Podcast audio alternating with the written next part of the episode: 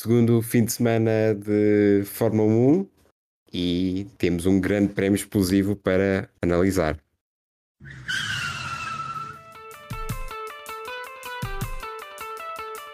Olá, bem-vindos ao Reis, Duques e Cenas Tristes, um podcast sobre Fórmula 1.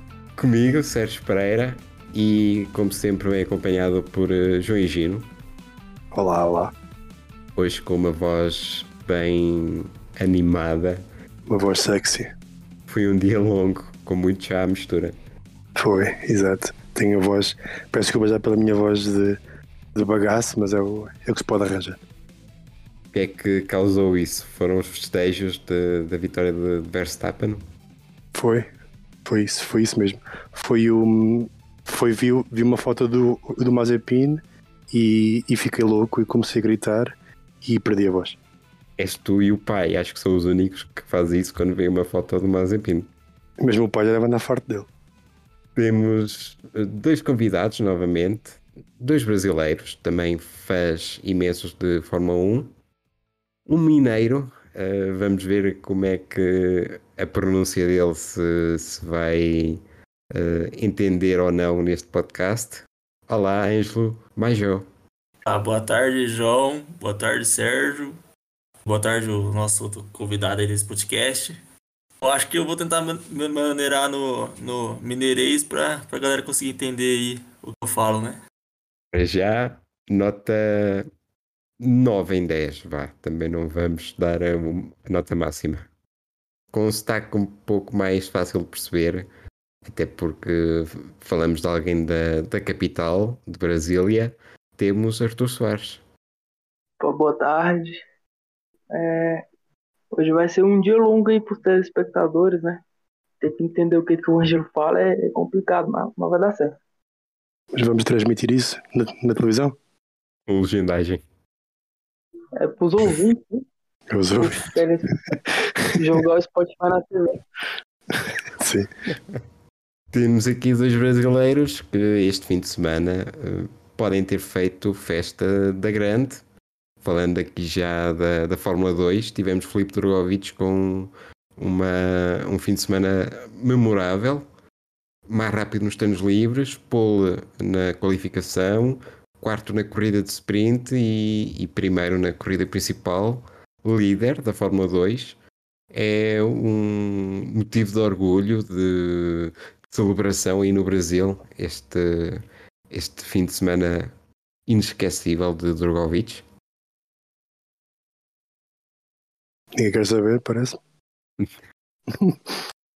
o Fittipaldi também ficou em décimo, não foi? Ele ficou em décimo é, quarto, se eu não me engano, décimo terceiro, alguma coisa assim. O Fittipaldi ficou em décimo primeiro na corrida principal. Isso. E na corrida de sprint ficou décimo. Que é um bom resultado pro carro que ele tem na Fórmula 2. Sim, o Charuso não é não é dos, melhores. melhores é. Eu acho que o, é, o, o Drogovic tendo essas, essas boas corridas e aparições na, na Fórmula 2, a galera que já começa a pedir ele na Fórmula 1, né? Porque o brasileiro ele é apressado. Então o cara já vai ser o novo humano, o novo Senna. Os caras estavam com saudade de escutar o hino tocando quando um carro passa e toma bandeirada, era brincadeira, cara. É, exatamente. Então a galera já emociona já, né? Vendo a galera pedindo pro, pra trocar o patrocínio do, do Fittipaldi na Fórmula 1 e da pro Drogovic já. Já tem coisa de maluco já rolando. Fittipaldi teve uma ligeira possibilidade de, de, de, participar neste fim de semana na Fórmula 1. Acabou por não acontecer porque não participou nos treinos livres. E porque não havia carro, não é? Já vamos falar disso, mas houve essa possibilidade. É. Sérgio, antes, antes de começarmos a, a falar sobre, sobre aqui a Arábia Saudita, só uma coisa, uma pequena errata. Um, um, dos, um dos nossos três ouvintes no último podcast uh, escreveu-me a dizer porque nós, eu, no caso, tinha dito que a Suécia nunca tinha tido nenhum piloto uh, decente e ele escreveu-me a dizer que eu, que eu era burro e que, um, e que houve um que foi o Ronnie Peterson, que foi vice-campeão e morreu em Monza. Uh, portanto, as minhas desculpas por, um, por não estar a par de, de Ronnie Persson, essa lenda do automobilismo sueco. Não só foi vice-campeão, foi duas vezes vice-campeão. Uh, em 71 uh, perdeu para o Jackie Stewart por uma diferença bastante grande, quase o dobro dos pontos.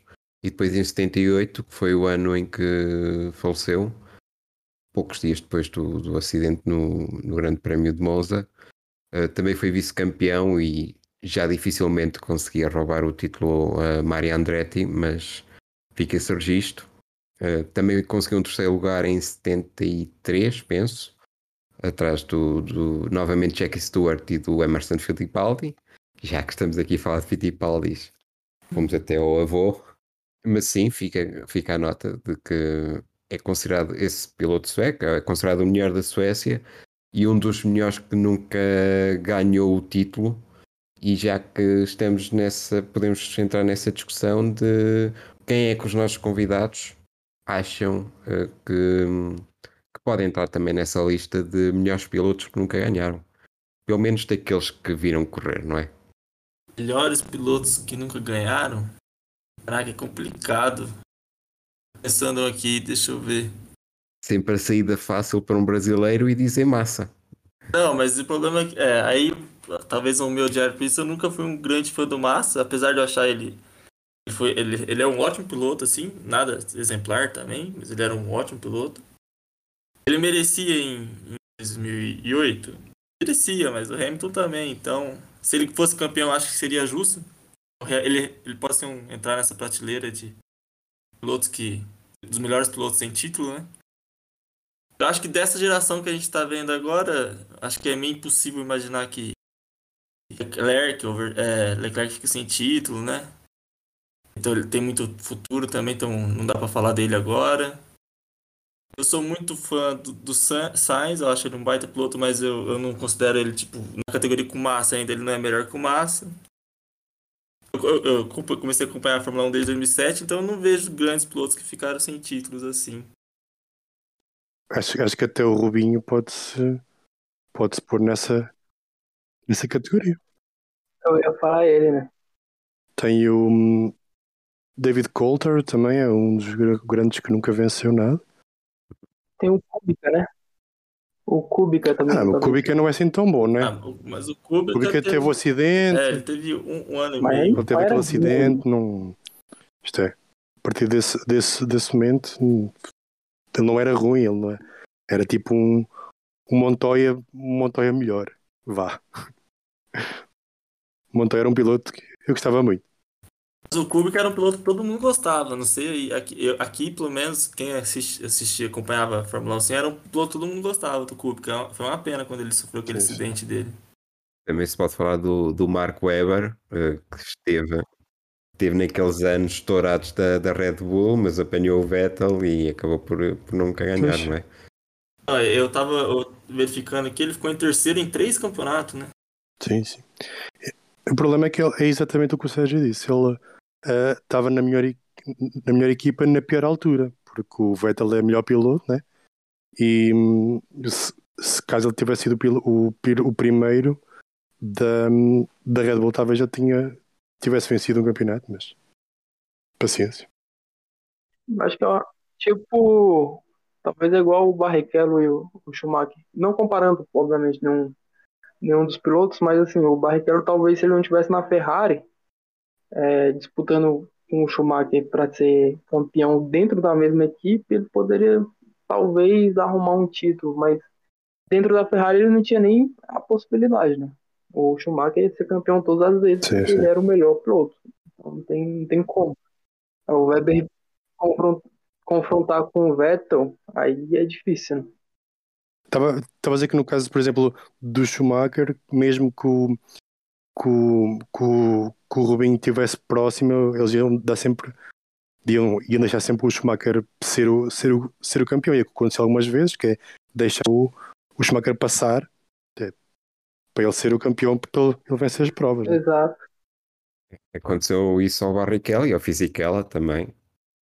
Se o Nico Rosberg fosse, não fosse campeão, vocês acham que ele estaria nessa prateleira? Eu acho que acho que foi, foi muito foi muito peculiar aquele ano em que ele foi campeão, que ele até eu acho que ele até um, deixou a Fórmula 1 porque ele achava que, que ia passar vergonha no ano seguinte. Não sei se estava, eu acho que ele não é. As circunstâncias foram ótimas para ele, mas não sei se se punha no mesmo nível. Você acha que o Pérez tem chance de acontecer algo parecido com ele? Acho que sim, acho que o Pérez. O Pérez pode. Pérez tem um problema, que é que o contrato dele acaba este ano. Aí nós já tínhamos, tínhamos falado isso no, no podcast passado. E é muito provável que ele vá para um. que ele siga tipo o caminho do, do Bottas, que é uh, deixar, deixar a Mercedes e vai. Isto é, agora até tem um carro melhor, mas. Mas em princípio vai para uma equipa mais pequena e, as, e ser campeão é cada vez mais difícil para ele e ele até pode, pode até depois entrar nesta, nesta lista também. Eu acho que mais que o, que o, o Rosberg, acho que o piloto que seria assim, considerado muito tá, absurdo se ele não fosse campeão, pelo menos na minha visão, é o Kimi Raikkonen. Eu sempre achei ele muito bom e ele ganhou apenas uma vez, né? Porque depois a Mercedes veio muito forte, a Red Bull. Mas ele só foi campeão uma vez também. Ele foi campeão no campeonato que me fez é, ser um fã de Fórmula 1, aquele campeonato de 2007 absurdo, né? E falando de outros nomes uh, históricos da Fórmula 1, se bem que bem antes da, da nossa geração, Sterling Moss e Gilles Villeneuve, por exemplo, nunca ganharam. Uh, apesar de, de, às vezes poder ficar essa ideia que, que sim, que, que, ganharam pelo menos um, mas não, uh, saíram sempre a zero. E no caso, do, por exemplo, Gilles Villeneuve, que mostrou sempre tanta qualidade e que podia ser um, um dos pilotos capazes de ganhar até o, o Grand Slam, o, o, as três grandes corridas, Mónaco, 500 milhas de, de Indianápolis e Le Mans, ele acaba por, por nunca conseguir ganhar o campeonato. Mas a respeito do, dos atuais, Pérez é um, é um candidato forte, como vocês dizem. Uh, Daniel Ricciardo também é, é, Não, é, um piloto que, é um piloto que tem qualidade, mas parece ter sempre azar nas, nas equipas para, para onde vai. É verdade. É. Que, que estão, estão, sempre em fase descendente quando ele chega, ou, ou há ali uma mudança de, de, de guarda. E a verdade é que ele já, já tem 33 anos, não estou em erro. Uh, a McLaren não parece nem estar sequer perto de, de, competir por títulos, por isso pode, pode ser um piloto que vai ficar uh, na, nessa lista. Ele também acaba o este ano, portanto, talvez, talvez para o ano, tanto ele como o Pérez possam, possam ter equipas novas. Ou não ter equipas, mas eu acho que respondendo a tua pergunta, Sérgio, acho que Mazepin, né? o Bottas, pô. Saudades de Mazepin. Bottas nunca vai ter título. Passámos de Mazepin para Bottas em dois segundos. cara, o caso do Bottas é engraçado. Eu achei, eu achei que ele ia ser um baita piloto na Fórmula 1, cara. Pô, o cara broncou dois vice-campeonatos aí, pô. É, para, para, é, piloto de equipe ele foi bom, velho. É, cai naquela, né? O cara tá na equipe do Hamilton, não tem o que fazer. Bottas é alguém que vejo facilmente a sair da Fórmula 1 e ganhar títulos no Mundial de Rallys ou Rallycross ou qualquer coisa assim do género, porque ele já mostrou ter, ter essa qualidade para, para mundiais fora de pista. Já, já, já competiu, já conseguiu bons resultados, mostra interesse, por isso pode ser uh, o futuro dele passar por aí conseguir ganhar títulos aí. Se bem que nunca será a mesma coisa do que ganhar na Fórmula 1, mas. É, talento ele tem, né? O único problema dele acho que é. Parece que ele, tudo dá errado com ele também. O ano passado a Mercedes errou várias vezes com ele. Os anos do, do Hamilton também era assim. Além do problema que ele tem com largada, né? Incrível. Acho que é um dos piores pilotos de largada que a gente já viu na Fórmula 1 aí. É estranho, parece que ele, que ele, que ele não, não se concentra, não, não sei, não, não consigo entender isso. O ano passado foi a mesma coisa, deixou a Mercedes na mão algumas vezes e agora no domingo é a mesma coisa. É, é muito estranho. Ele gosta de emoção. Fala, vou sair de primeiro. Não tem graça, né? Aí deixa a galera passar e depois ele vai. Mas assim, pô, ano passado eu passei muita raiva com eles, viu? Pelo amor de Deus, cara. Quando ele tava ali, pô, o Bottas pra segurar o Verstappen, tu sabia que não ia segurar. Diferente do Pérez, que segurou o Hamilton algumas vezes, né? E, então, é, ele é um grande piloto, mas não sei, é, é estranho. O ano passado o Pérez foi mais importante no título do Max do que o Bottas no título da Mercedes de construtores. Por, um, acho que o Pérez foi melhor segundo piloto ano passado que o, que o Bottas, embora o Bottas tenha, tenha dado mais, mais pontos, uh, acho que o Pérez foi mais importante no, no que é mais importante, que é o título de, de campeão. É, já, já a semana passada falámos que, desse assunto. Houve talvez também alguma dificuldade na, na gestão de primeiro e segundo piloto na, na Mercedes. Claramente o Bottas em final de contrato estava com outra mentalidade já, apesar de pronto, não se pôr em causa o seu compromisso com a equipa, mas claramente havia ali interesses pessoais, havia o dar tudo por ser o último ano numa equipa de topo e acabou por uh, sair o tiro pela quatro ao, ao Hamilton e à Mercedes. E é muito bom pro campeonato. Acho que esse ano a gente pode ver isso quando tem duas equipes muito fortes e que tem dois pilotos muito bons, que é o caso da Ferrari e Red Bull. É, dá para ter essa briga mesmo de equipe direto, né? Um cara segurando o outro, pontuando para o título de, de, construtores. Eu acho que isso aí só tem a gente só tem a ganhar pro, pro campeonato. Passando se calhar ao fim de semana de de grande prémio que tem tanto para discutir e não há maneira de contornar o inevitável de falar sobre o que se passou fora do, do circuito.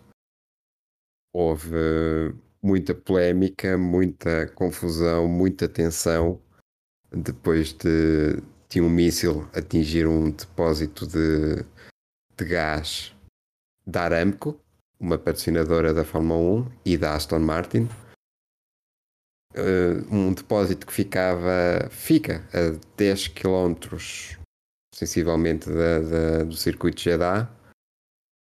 Isto aconteceu na sexta-feira, causou algum pânico, causou reuniões entre pilotos e a, e a FIA. Houve até indicações de que os pilotos poderiam uh, sair e, e abandonar o, o, Grande Prémio e a corrida ser cancelada mas acabou por eh, decorrer tudo normalmente nos dias seguintes, dentro da, da normalidade que, que, é possível, não é? Queria perguntar aqui aos nossos convidados como viram esta situação, o, o que acham, se foi normal toda esta reação da, da FIA e de, de Domenicali, eh, principalmente depois das indicações de que pelo menos cinco pilotos não estavam grande, muito convencidos a correr. Cara, por mim, é, assim, a gente sabe, acho que a gente tinha a sensação que a FIA não ia em nenhum momento cancelar o final de semana, né? Sempre teve a sensação de que mais dos eventos ocorrendo ia ter a corrida, ia ter a, a classificação, a corrida. É, eu acho que não deveria ter, mas acabou que deu tudo certo no fim. Porém, mas acho que acho que alguns pilotos podem ter se sentido, sei lá, afeta os pilotos de qualquer forma. Se né, você está correndo a 10 km teve um míssil explodindo em um lugar, né? Eu acho que isso é prejudicial, mas infelizmente eles continuaram com a corrida e, demos sorte de não ter acontecido, acontecido nada, né? Pô, eu acho que a FIA deixou claro que ela não fez nenhum esforço, né, assim, para é, para remediar a situação ou até para deixar uma, uma situação aceitável, que para mim é inaceitável, assim, até porque tudo, tudo que foi feito com a Rússia e tal, sem entrar em méritos de, de guerra, mas o boicote da Rússia, como foi, e aí correr é, essa corrida e deixar claro que, assim, como o Angelo falou, vai ter corrida, independente é, do que os pilotos resolvam, vai ter corrida, quem quiser ir embora pode ir embora, mas a gente vai ficar e fazer a corrida. Então, para mim, isso é simplesmente, sei lá, é, um não velado, né? Ah, não, é, não vamos cancelar o GP, vai continuar todo mundo. Eu acho que ninguém ia é, desistir do GP. Os principais não iam de jeito nenhum. O Verstappen, a Ferrari, a Red Bull não ia desistir de um GP, nem a Mercedes. Então, assim, eles simplesmente jogaram verde, né? E falavam, cara, continua e foi o que aconteceu. Continuaram o, o GP. É, o, que eles, o, que eles, o, que, o que eles disseram é que, uh, como o Sérgio disse, cinco pilotos, pelo menos, não queriam, e foi a FIA que, que convenceu, o Dominicali principalmente, que convenceu o Toto Wolff e, e, os outros a convencer os pilotos. E nós sabemos que, que Aramco, onde, onde a bomba explodiu, é o maior, maior patrocinador da, da Fórmula 1. A Arábia Saudita injeta muito dinheiro na Fórmula 1, portanto, também havia ali um conflito de interesses, isto é, muito dinheiro envolvido, uh, e até se chegou a dizer, penso que tenha sido o Toto Wolff até, que, que disse que um, eles provavelmente, mesmo que não quisessem correr, não, não iam conseguir sair do país, portanto, uma, uma, uma situação assim de um, que eles estavam reféns ali, portanto, tinham que tinham que mesmo correr. Uh, mas, mas eu acho que um dos pilotos que, que se, se dissesse que não ia correr mudava tudo era o Hamilton. É, deve ser o piloto que tem, que tem mais voz no paddock e, e, se ele dissesse, acho que embora ele não seja o, lá o líder dos pilotos, que é o George Russell, mas um, acho que se ele, se ele tomasse uma, uma posição forte, muitos iam, muitos iam segui-lo e provavelmente não, não tinham corrido um, este fim de semana. Será que fez falta Sebastian Vettel para meter ali é. um pouco de ordem? Sim, talvez. O Vettel é, tem, tem opiniões fortes em relação a, a tudo e que não tem medo das, das expor, como foi a questão do. Quando foi o ano passado, mesmo aqui na Arábia Saudita, os capacetes com o arco-íris, essas coisas, um, e acho que, que ele provavelmente seria contra, contra o, o, o Grande Prémio acontecer. Acho que como a explosão aconteceu na sexta, já tava todo mundo, já tava toda a estrutura lá. Acho que tava. Acho que seria, seria o caso de todos os pilotos, talvez puxado pelo Hamilton, igualzinho disse, mas é, teria que ser uma coisa que 90% geral para fazer que aquela corrida não acontecesse. Se fosse algo, é, vamos supor, domingo passado, depois que acabou a corrida e acontecesse alguma coisa, acho que teria mais chance de ter um adiamento aí do, da, da corrida, né? Mas como já foi na sexta, em cima da hora ali, teria que ser algo muito geral para para a FIA em si tomar um esforço de não, vamos, vamos adiar, adiar essa corrida. Então é que houve ataques também no domingo, uh, do, no, durante a corrida do Bahrein, ou pouco depois do fim da corrida do Bahrein, uh, houve ataques também na, na Arábia Saudita, a 40, 50 km de, de Jeddah, mas pronto, também aconteceram ataques e eles fizeram a viagem como se nada fosse, instalaram uh, o circo, fizeram os treinos livres e depois durante os treinos aconteceu aquele ataque. Por isso não é uma situação nova, né? nem os ataques na Arábia Saudita, nem a guerra entre a Arábia Saudita e o Iémen. Essa é a parte que faz um pouco mais de confusão, porque é que uma, uma organização como a FIA, que é tão vocal nestas questões de, da guerra, principalmente com, com o que aconteceu entre a Ucrânia e a Rússia, e, e deixou ir tudo para a frente, sabendo que, que o clima estava muito cerrado na, na região, e, e não agiu, simplesmente meteu muita gente em perigo. Isto, isto tudo uns dias depois do, do, do Dominicali ter, ter vindo dizer que, que a F1 estava com a melhor saúde de sempre e que podiam ter 30 grandes prémios se quisessem. Não sei se estará assim tão bem como ele diz. Acho que estão a precisar. Acho que aí os, os, um, os 15 anos, o contrato com a Arábia Saudita são 15 anos, que é, e é muito, muito dinheiro envolvido acho que isso o dinheiro falou mais alto e, e eles resolveram fazer o que, eles, o que foi mandado pelo dinheiro. Eu acho que e não é só na Fórmula 1 que a gente vê esse dinheiro da, da região ali, né? A gente mete falando mais alto. A gente vê a, a FIFA e ela é submissa, né? Quando parece que o assunto é dinheiro, eles esquecem que aquela região ali também precisava ter, ter uma segunda visão do, do local, né? Mas quando põe o dinheiro no meio ali, cara. A próxima, a próxima Copa é no Qatar, quantas pessoas já morreram para, para construir os estádios e, e, e não se passa nada. Exatamente. É o que o Sérgio falou. Caiu bomba no 50 km, você falou, né, Sérgio? Ali na região do GP da Sim, domingo, no domingo foi. Foi perto. Também foi na região de Jeddah, se bem que um pouco mais longe. É, caberia muito bem a FIA ter feito alguma coisa, mas só seguir em frente. E não esquecer que o novo presidente da FIA é o o, o, o não é assim o nome dele, que é dos Emirados Árabes, portanto, está ali tudo naquela, naquela mesma região, portanto, ele, ele sabe bem e, e ele podia ter, podia ter até tomado uma, uma posição, mas claro que também não convém, né?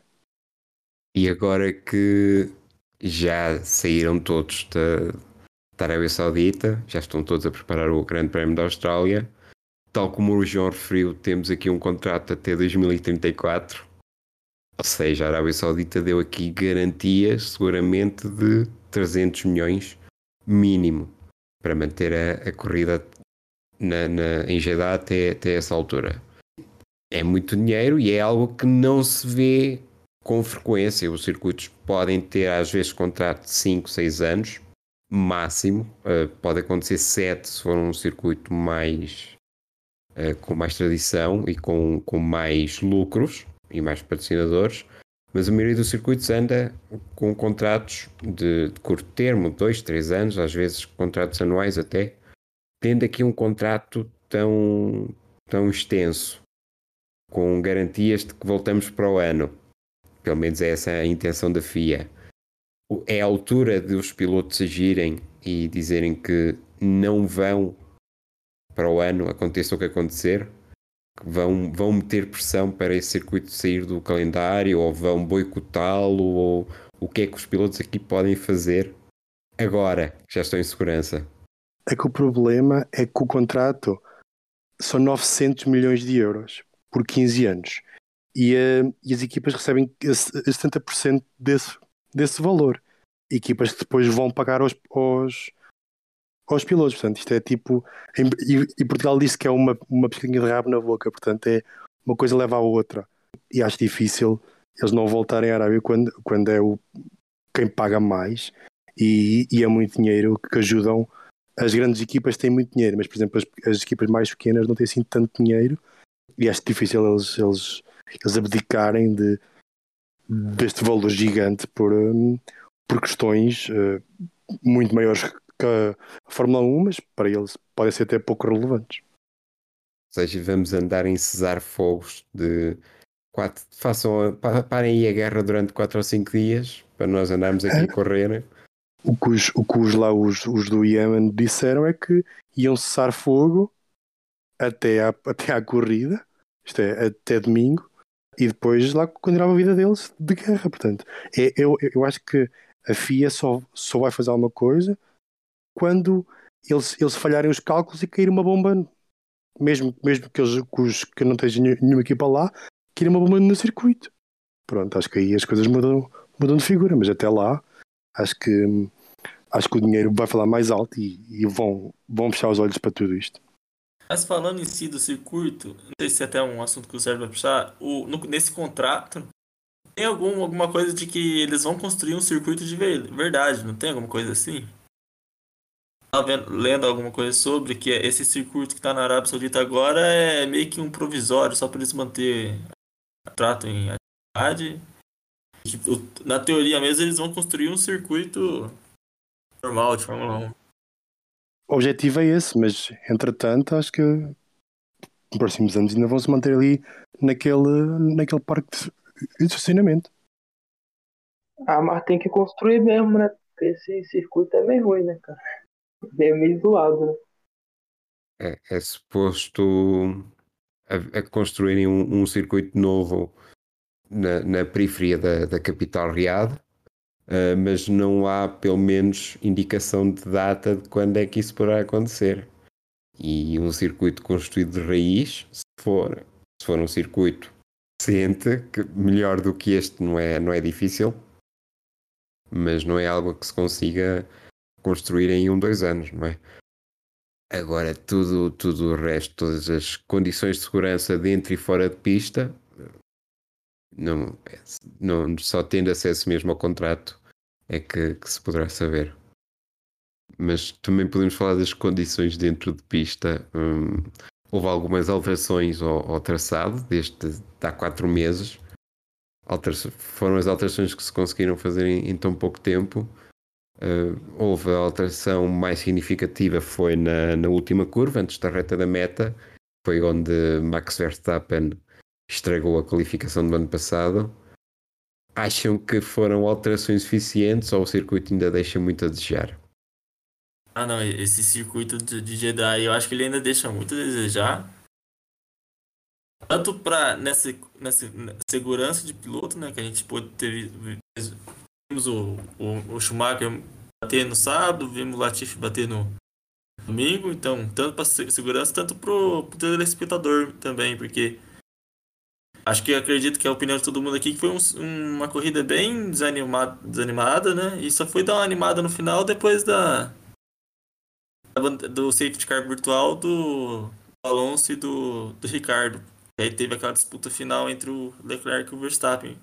Mas em si, uma corrida foi uma corrida bem desanimada é a palavra para esse circuito nesse, nesse, nesse ano. João, gostaste dos pontos cegos que continuam a existir na, na pista, em que carros lentos são um obstáculo que às vezes só se dá conta quando está em cima deles? Eu acho que ver ver é incrível quando vais com aquela com aquela câmera do capacete é inacreditável aquilo é, é, é, aí, aí tu entendes o quão bons os pilotos são porque numa pista rodeada por muros o carro foge, eles conseguem segurar o carro. É, é, é, incrível. Para eles conduzir deve ser horrível, porque eles têm aquela adrenalina da velocidade, mas é o que estás a dizer. Se apanham um carro mais lento, ou se, ou se por exemplo, o Mick Schumacher teve sorte, porque ele bateu a 200 e muitos km por hora, e se não fosse o Halo, ele podia. Uma roda ele saltou e bateu no Halo. Se não fosse isso, ele podia, podia ter podia ter tido ali um problema sério, mas ver do capacete é incrível. Acho que o Ângelo está a dizer disse que a corrida foi, uh, foi aborrecida. Não, não achei, claro. Os primeiros, acho que hum, entrando já na corrida, acho que, os, acho que o início dos quatro primeiros foi meio, meio chato mesmo, mas tivemos os Alpine que deram, que deram um espetáculo e até que o, o líder deles resolveu pôr o, o Ocon quieto, mas acho que, que de, do circuito em, em, si, acho que eles têm muita coisa a mudar. Acho que é um circuito muito, muito rápido. Acho que isso é, é incrível de ver, mas é, é muito perigoso na mesma para os, para os pilotos. Até 2025, eh, pelo menos, vai, vai, vai ser Jeddah.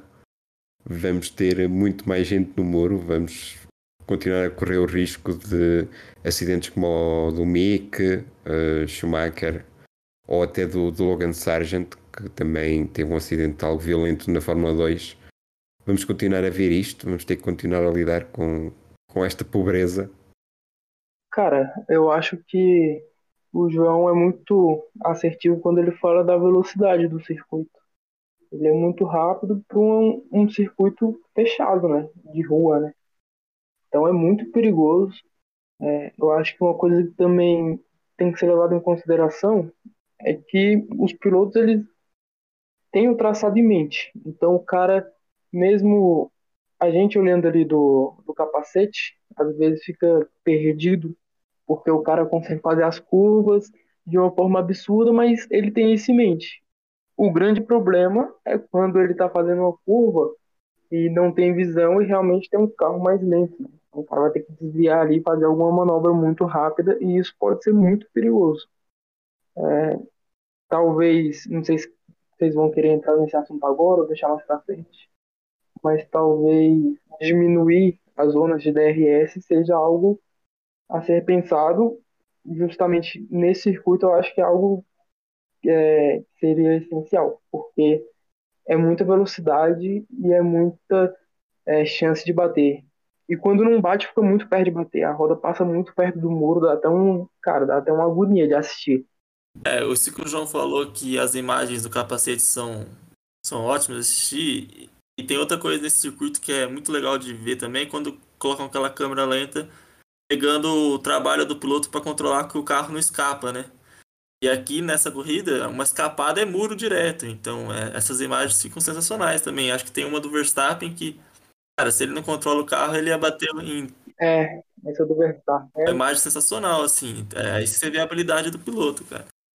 Por exemplo, o, o qualquer toque, por exemplo, o Leclerc bateu e, e destruiu logo ali o. A direção. Já não, exata direção do carro, só um, um toque parecia parecia um toque de nada e partiu logo a direção ali.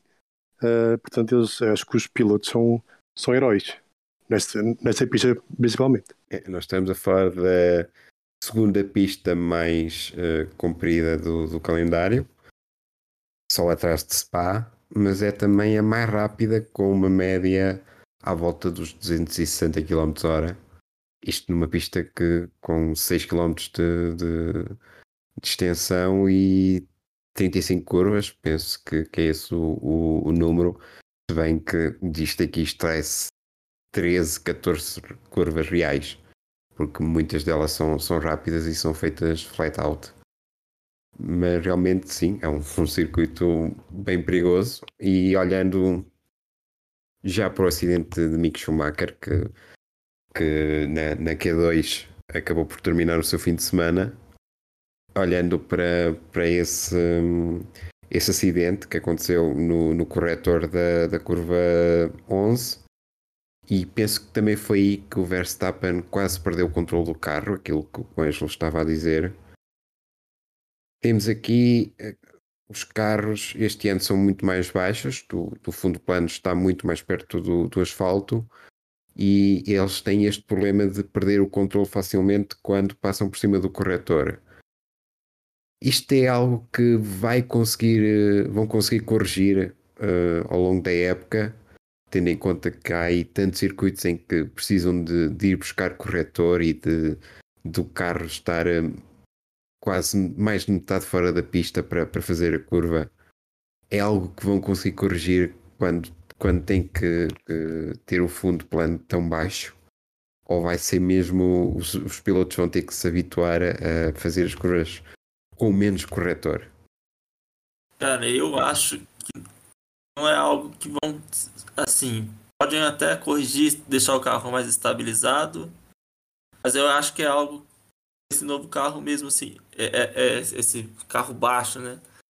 Não sei se é algo de preferencial das equipes ajustarem tanto.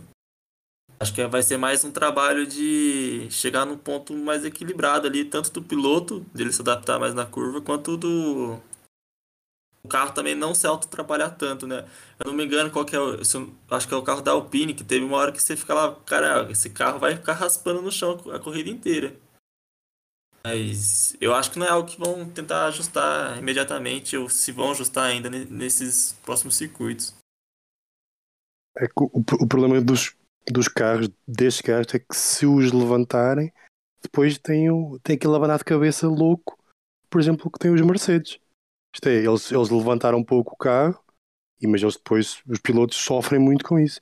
E como os corretores são um pouco mais altos este ano, é, vai ser dificilmente neste, neste tipo de circuitos. É, acho que depende mesmo do piloto tentar evitar os corretores, porque, porque acho difícil mudarem tanto o carro, porque mudando depois, depois influenciam noutras coisas, né? como como o abanar de cabeça louco que eles têm agora. Mas foi, foi um acidente violento e o Latifi, o, o Mick Schumacher na, na Q2 e o Latifi também na, na Q1, um acidente também considerável, apesar de muito por culpa dele, e que até colocou em, em risco um segurança de, de pista que talvez não devesse estar ali. Mas olhando para, para o que levou até a qualificação e, um, e à corrida, o, o que fica de, deste fim de semana é que os carros tiveram muito problema com a oscilação.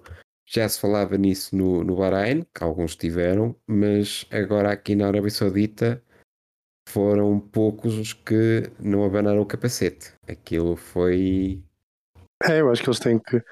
Eles têm que. Pois a solução é. Não sei. Eu acho que um, é, é, é muito complicado mudar, mudar os carros assim de um dia para o outro. Eles agora têm 15 dias até a Austrália, mas acho que, que não vão ter. Porque o que se fala é que eles vão. Não, não vêm à Europa sequer. Até os carros vão direto para, para a Austrália não vão conseguir mudar nada. Quem disse foi a AS, que eles, eles não, não tinham um terceiro carro para, para o MIC, portanto que eles, eles falaram por isso é que vão já diretos para, para a Austrália, mas acho que, é, acho, acho que é difícil os carros mudarem. Acho que hum, isto depende do.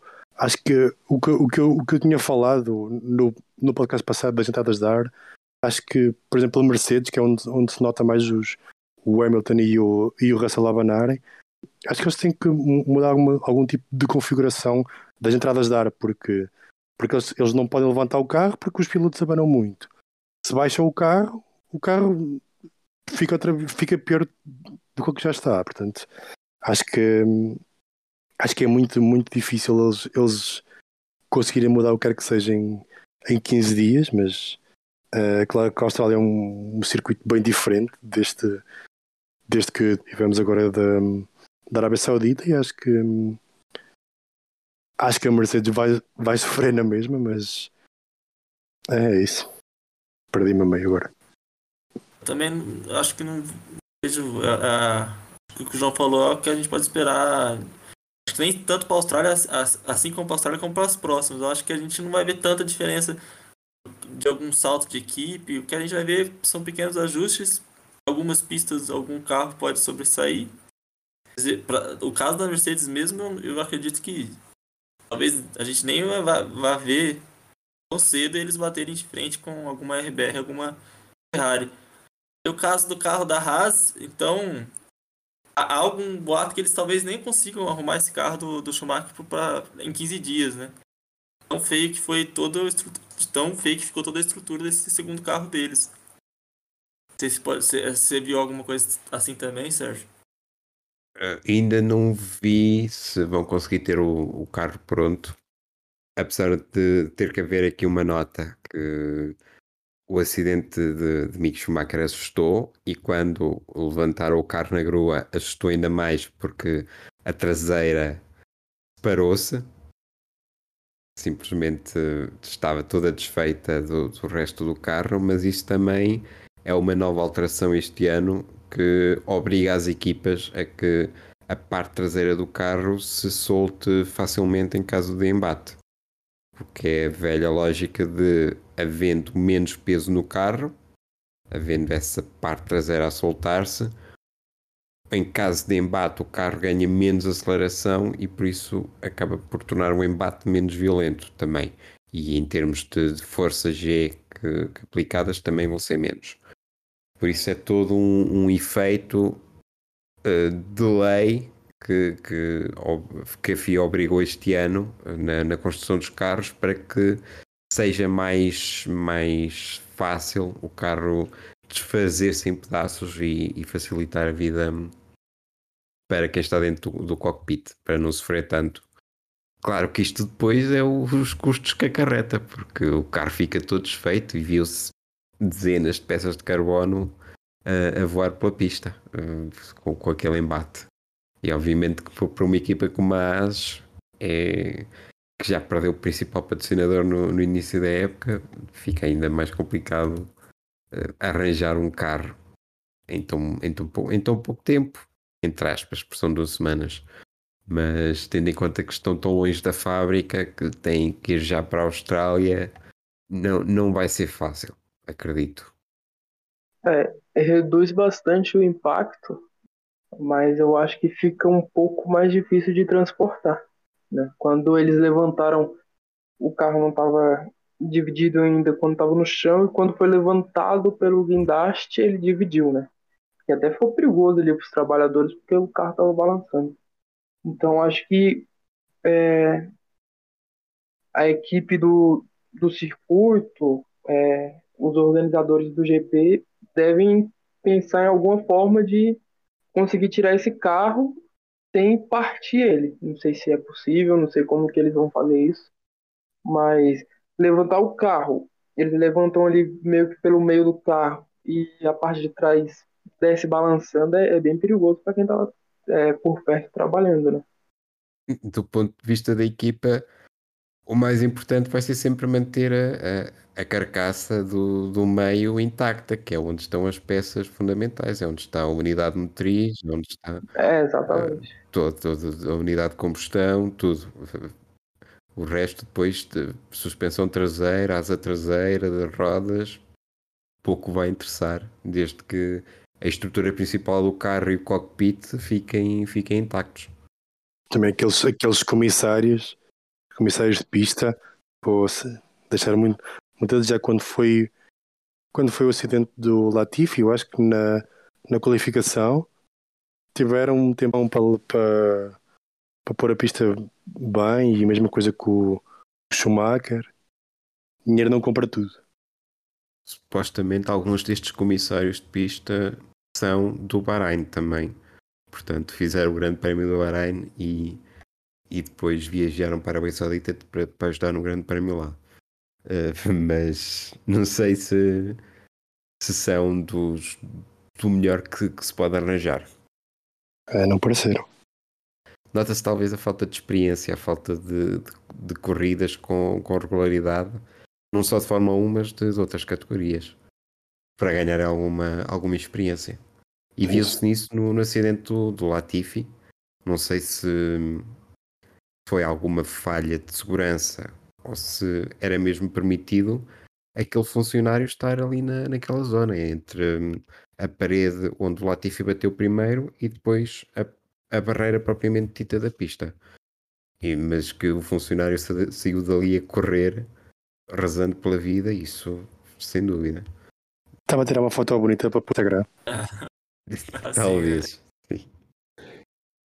Falando também do, do, dos Mercedes, já que temos aqui o Ângelo, que é um fã de heavy metal, o que é que recomenda a Mercedes para os próximos grandes prémios para, para só vir nos carros Mercedes quando eles estão a o capacete?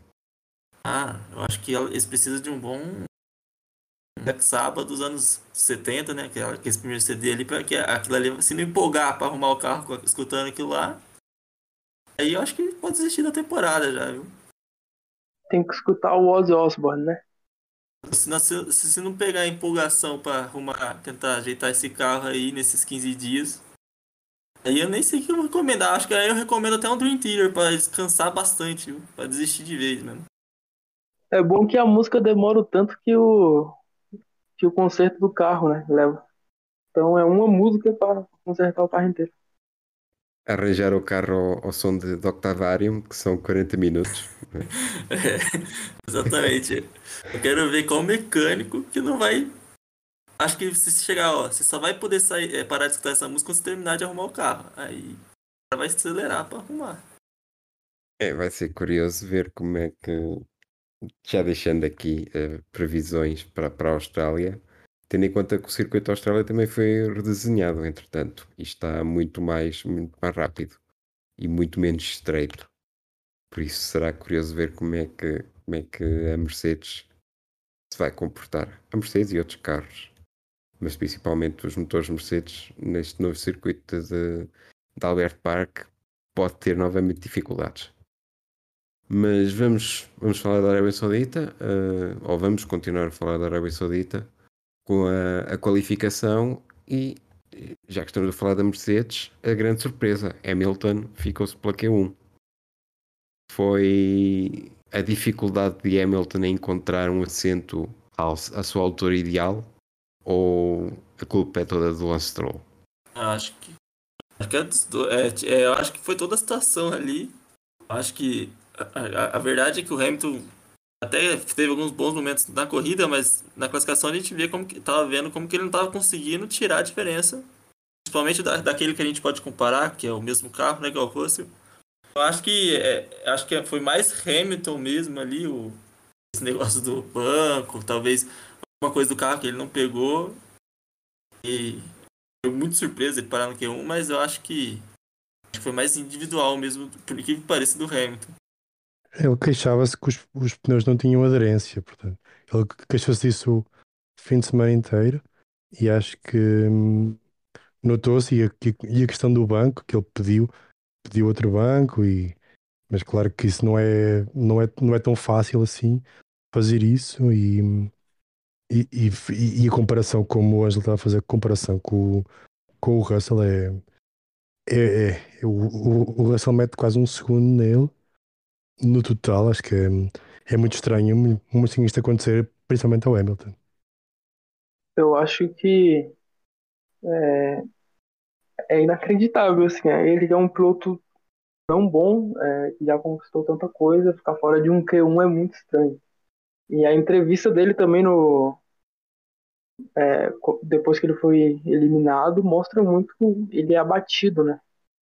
É, ele estava muito triste, ele fala ali é, de erros, fala do fala mais dele do que da equipe, né? Então acho que pode ter sido uma coisa bem pessoal, mas com certeza o carro também não ajuda em nada, né? E foi algo que a gente tá vendo no final de semana inteiro, né? Essa diferença pro, pro Russell. Esse, a gente sempre fica assim, ah, na próxima o Hamilton vai tirar a diferença. É, a gente conhece o piloto, a gente fala, na próxima vai, na próxima vai. Acho que a hora que chegou ali no Q1 e não tirou, a gente falou, nossa, é real isso. Realmente caiu no Q1 essa surpresa pegou todo mundo, quase todo mundo, mas parece que aquela sensação de que ó, agora vai, agora vai, não aconteceu, né? Foi um, um, resultado estranho porque nada fazia prever isso nos, nos testes. Uh, havia essa indicação de que a, Mercedes podia ter dificuldades em chegar à, à, Q3, mas o Hamilton esteve sempre à frente do Russell até, até à qualificação. Depois é que perde, perde na última volta. Ele, ele consegue até o melhor tempo que o seu melhor tempo pessoal que leva até 13 terceiro, penso, mas depois Troll e Ricciardo uh, acabam por passar à frente. Ele tinha, ele tinha feito 11 primeiro né, na, nos treinos livres, já, já se uhum. mostrava, já, já aparentemente já, já não estava bem o carro, mas, mas, o, mas o Russell estava a fazer ainda pior, portanto foi mesmo, mesmo estranho esta, esta não qualificação. Isto é pelo menos o Q2, né? Porque ele colocar-se colocar-se ao nível do, dos dois Williams e do, e do Hulkenberg, né? Porque o Tsunoda não, não participou, é, é muito mal. É, foi a, a primeira vez que Hamilton não foi ao, ao Q2 desde Brasil 2017 aí teve um acidente que, que o retirou da, da segunda sessão e em questão de performance, já desde 2008, os tempos da McLaren, para, para se ver ainda melhor o quão raro é de, disto acontecer. Hamilton Albon, Hulkenberg, Latifi Tsunoda, estes últimos dois, um teve um acidente, outro não tinha carro, para, entre aspas, tinha, tinha carro, mas não estava em condições de, de fazer qualificação. Foram estes pilotos que ficaram pela, pela Q1. Depois na Q2 houve o acidente de Schumacher. Partindo para a Q3, foi até à última e Sérgio Pérez matou o borrego de 214 participações até conseguir uma pole. O checo já merecia. Uma volta inacreditável dele. É mesmo, mesmo ele no fim diz que se fizesse a volta mais mil vezes não ia conseguir fazer um, uma volta tão boa como aquela. Portanto, acho que depois de tudo, sim, acho que ele merecia uh, e foi uma volta incrível. Só se fosse a volta incrível para só por 25 milésimos bateu, bateu o Leclerc.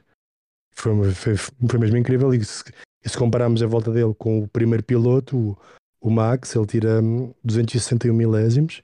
Acho que é, hum, é mesmo uma volta inacreditável dele que depois não deu em nada, mas já falaremos disso.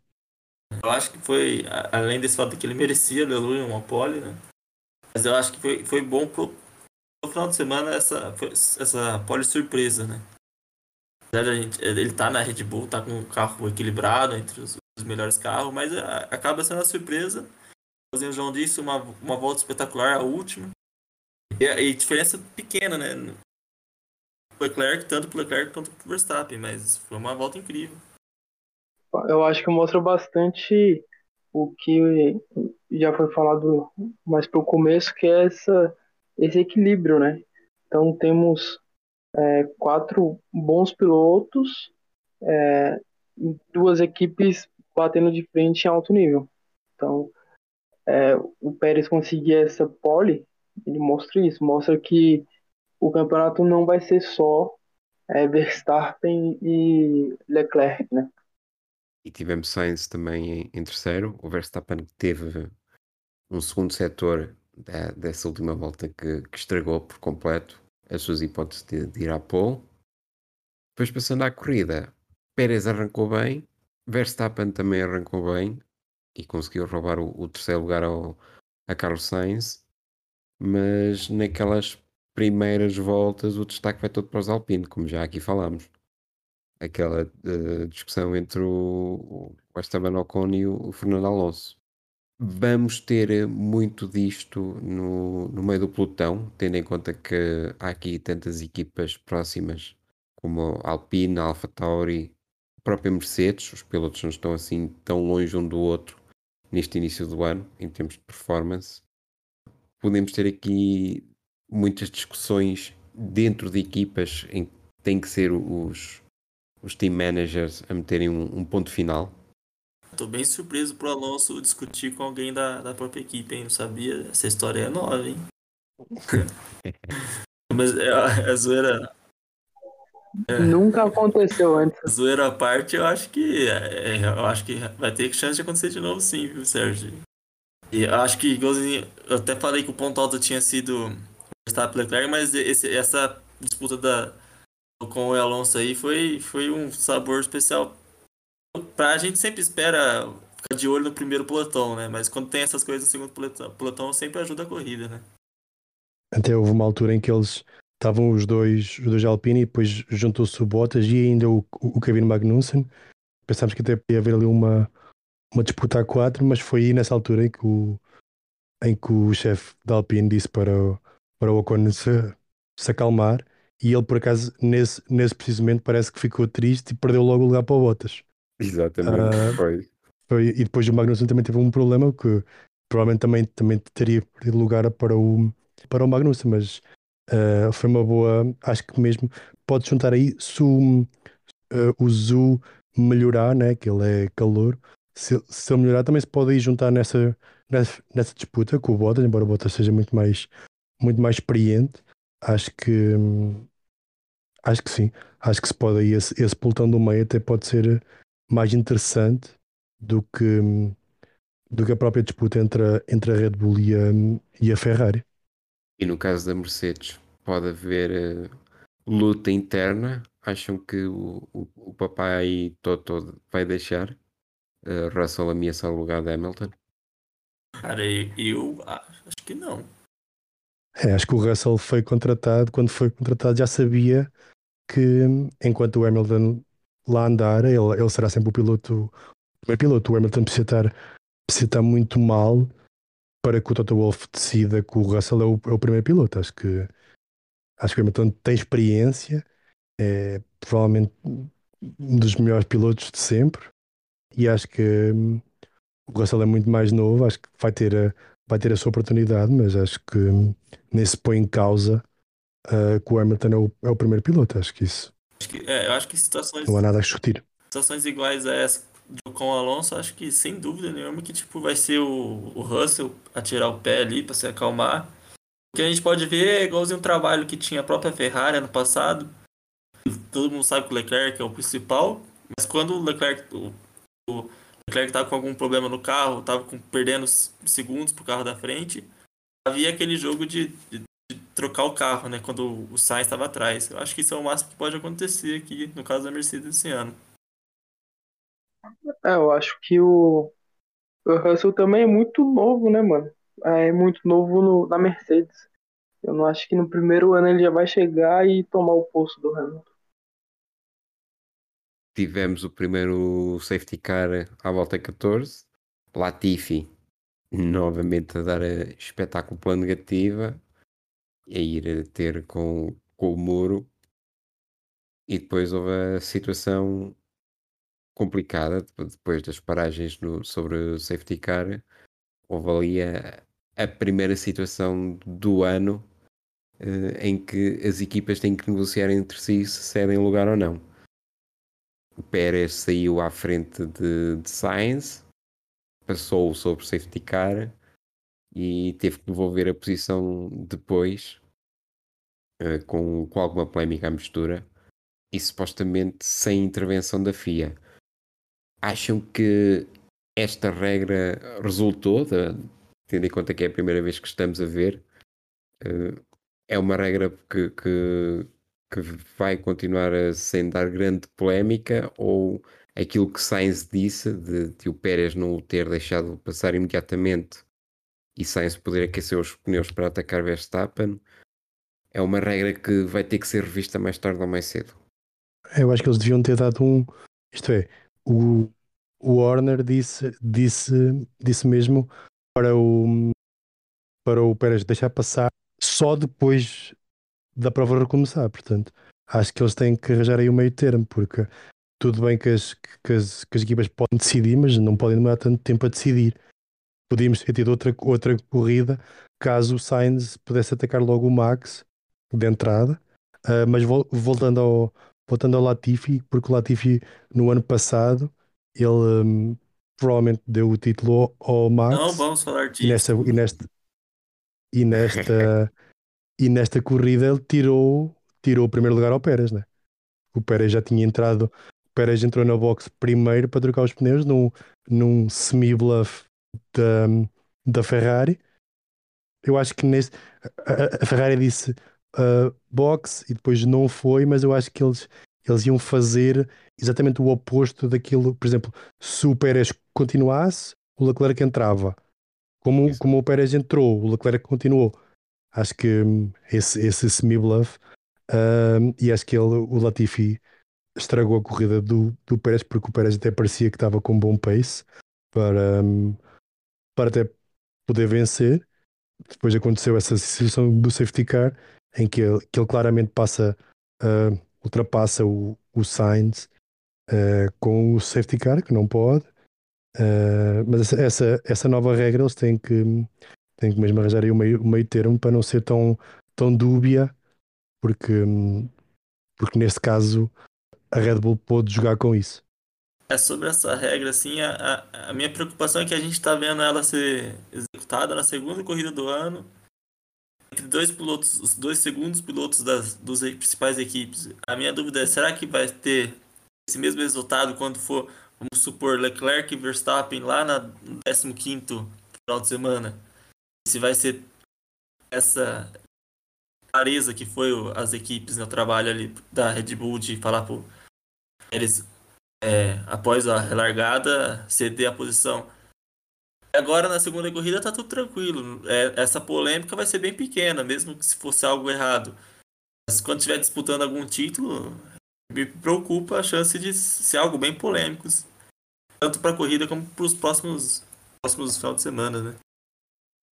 Na transmissão da, da Band, falaram que o regulamento diz que deve ser entregue é, após a relargada, né? Então acho que é por isso que eles não, não entregaram antes a, a posição. Mas de qualquer forma, é o que o Ângelo falou. Acho que isso vai dar muita briga.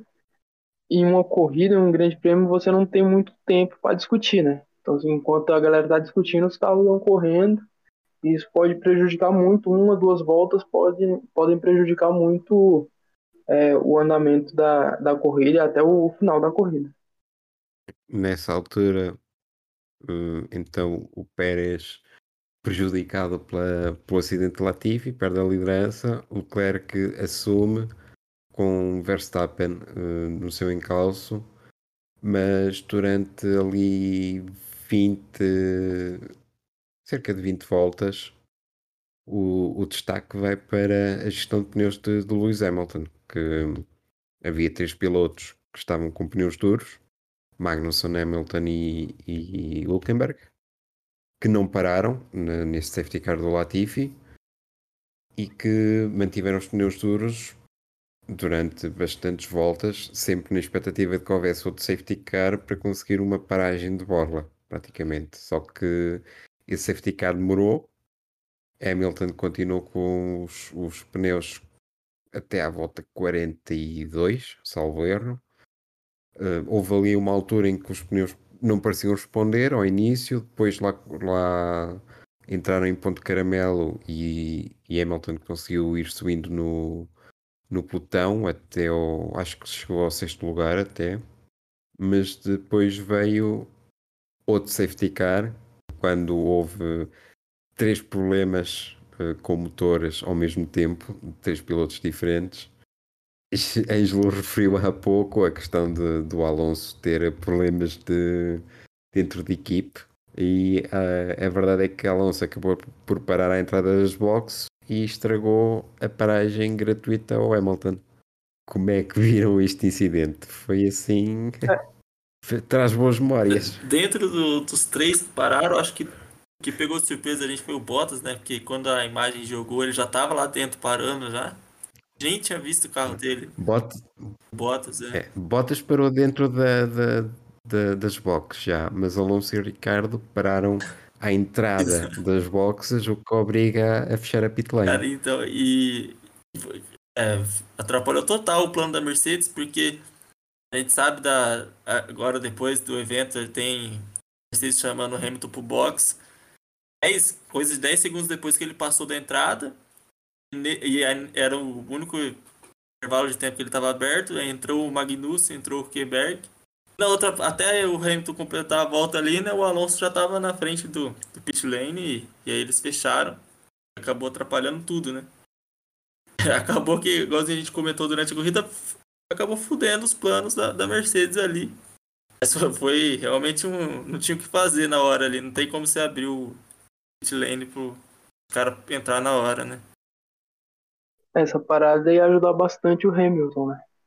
Mas essa questão dele ser chamado após ele já passar o, o box é inacreditável. Lógico, acho que eles não. Não tem como você prever um acidente nem nada do tipo, mas tem que estar preparado para chamar o cara no momento exato ali, para ele poder fazer isso e perder uma oportunidade gigantesca, né? Porque se ele ganha essa, essa parada na bandeira amarela, ele ia voltar à frente de muita gente e com o pneu zerado ia ser uma corrida diferente. Não sei se ia fazer muita coisa diferente do que foi. Não sei se ele ia brigar por pódio. Acho que não. Eu acho que ele conseguia ficar em oitavo, sétimo ali se ele para do tempo certo. Na altura em que para, estaria em sexto, sétimo, disputando lugar com o Ocon e, imediatamente atrás do Russell. O, o Magnussen ele para e depois ele recupera as posições, né? Sim. O pneu tá bem mais novo. E além do fato da Mercedes não ter parado o box box na hora correta, ainda o pit stop do Hamilton depois foi um pit stop ruim, né? De 3.9 segundos. Ou seja, foi um erro em cima. Um erro, né? É, um pit stop lerdo acaba sendo um erro. Então, parece que meio que já tava que deu para fazer aí. É, o Hamilton depois regressa à pista em 12, ultrapassa Stroll e Albon. Penso que é os dois que ultrapassa, mas uh, o estrago já estava, já estava feito. Ainda conseguiu entrar nos pontos em décimo, mas depois de ultrapassar o jogo, já, já não havia muito mais para salvar. Ele nem sabia que o, que o décimo lugar dava pontos. Ele no fim pergunta, ele pergunta se, se, se, o décimo lugar ainda, ainda dá pontos ou não. Não está habituado a estar tão, tão em baixo. Ele não está habituado e quando começou a carreira só dava pontos até o oitavo, salvo erro. Por isso. Aquela corrida ano passado que ele erra a freada e vai para último, sabe? Ele, chegou a ficar em 12 segundo, 11 primeiro, não foi alguma coisa assim? Foi quase, quase que ele descobre que é décimo que pontua ali, se não me engano. Ele não pontuou aí nessa, sim. É, então, foi quase que ele descobre ali. Ele teve que ficar em décimo pra descobrir que ganhou um ponto. Foi no Azerbaijão, ficou em 15. Pois é a corrida em que fica atrás do, do Mazepin. Nossa senhora. Pois aí é para acabar a carreira. Ô, louco, você tá, tá zoando o seu ídolo? Neste podcast somos fãs. Pouco antes dele errar essa freada aí, o Verstappen tinha saído da corrida, não foi? E aí ele erra e, mano, perde muita coisa. Ele ia ganhar a corrida, ia ser diferente do campeonato, né? É, é o, o Verstappen eh, tem, tem o acidente e depois na, na relargada o Luís queima, a- queima a travagem logo na, na primeira curva. Depois foi, foi largada, foi largada parada, foi largada de grelha mesmo. Isso. Eu nunca fiquei tão feliz e triste tão rápido. É, é- é que a gente, gente não tava acostumado com o Hamilton errar, né? E ano passado ele teve alguns erros, e esse erro aí foi crucial, né? É, não consegui ganhar aí pontos ao Verstappen. Mas aí também o Verstappen estava muito na frente, né? Ele em primeiro e depois teve aquele acidente esquisito. Do nada bateu contra o muro. É, Em princípio o Verstappen ia ganhar também essa prova. Sim, mas é a diferença, por exemplo, imaginando aquele ano que, que a luta foi com o Vettel, se bem que a luta foi só até à- ao início da, da, da ronda asiática em Singapura, mas antes disso o Vettel, por exemplo, era líder na, em Hockenheim, também tem aquela travagem falhada na, na chuva que, que retira da corrida e o Hamilton consegue ganhar essa corrida, por isso é preciso também essa sorte e esse engenho de conseguir ganhar as corridas onde os adversários perdem pontos. E em Baku não aconteceu. Aquela corrida em que o Lando ia à frente o ano passado, começou a chover, foi na Rússia? Já não sei onde foi. Começou a chover e o Lando não resolveu mudar os pneus e o Hamilton ganhou essa, essa corrida. Essa corrida, eu sempre falo que essa corrida acabou sendo bom pros dois, né? Porque o Verstappen termina em segundo nessa corrida, né? Sim, sim. E na teoria o Verstappen teve o maior ganho de pontos. Acho que ele tava em sétimo e ele parou logo no começo da chuva. Aquela corrida lá foi a corrida que os dois. é, que, como aproveitar ocasiões de ganhar pontos, né? Os dois daquela corrida lá mostraram. Ano passado foi. Teve cada coisa inacreditável, né, velho? As corridas mudaram muito de, de cenário, o que parecia. E aí do nada, mano, acontece alguma catástrofe e o cara muda tudo. E, mano, é, normalmente muda tudo pra beneficiar, entre aspas, o Verstappen, lógico que ele tem, tem todo o mérito da, da equipe de prever isso, né? Mudar o pneu e tal e conseguir. Esse negócio de azar mesmo, a gente tá vendo aqui no, na corrida de Jeddah. O Pérez, o Pérez acabou sendo um dos mais azarados, né? Por ter sido parou antes da, da batida do Latifi. Eu acho que ele tinha total condições de ganhar a corrida caso não tivesse esse, famoso, esse azar, né? Fala azar e sorte. Mas será que, a Red Bull deixaria ele ganhar? É Porque o Max não ia, não ia atrás dele, né? O Max não estava logo atrás dele direto, ainda tinha os Ferraris pelo meio. Depois tinha o Leclerc, depois É, é. A corrida ganharia muito se o Pérez continuar na frente. Acho que poderia ter chance, sei lá, futuramente dos três brigar pelo primeiro no no fim de corrida, né? Porque acho que a gente chegou no final, a gente tava percebendo que o carro da Red Bull tava mais equilibrado pro. No final tava mais equilibrado, né? Durante. Ele tinha mais reta, né? a velocidade dos Red Bull era completamente. Os Ferraris eram muito fortes no, no primeiro setor, naquele ESC, eh, mas, mas em velocidade em si, os, os Red Bull eram muito mais rápidos que os Ferrari. Podia existir o mundo do Pérez abrir muito pro Leclerc? Eu acho que até- até esse mundo, esse mundo poderia existir, mas eu acho que seria muito interessante uma corrida que o Pérez continuasse na frente, né? O tradicional, ter feito a parada e continuasse na frente, mas acabou que ele foi o azarado da vez, desses azares que a gente está comentando. E aquilo que, que se viu também em corrida, em- antes de- desse az- azar do Pérez, é que quem vai na frente consegue abrir ali 2, 3 segundos, mas pouco mais. Em anos anteriores via-se eh, facilmente os Mercedes, por exemplo, a, a disparar a ganhar 7, 8 segundos, em 5, 6 voltas, conseguiam abrir uma distância bastante, bastante considerável, mas este ano não se vê isso. Há sempre ali uma distância até 3, 4 segundos máximo, mas depois com a gestão que tem que ser feita do, do carro, do, do próprio combustível e das baterias, não se consegue abrir uma distância que, que dê para gerir com tranquilidade. O adversário vai estar sempre no, no, ali a aparecer no espelho.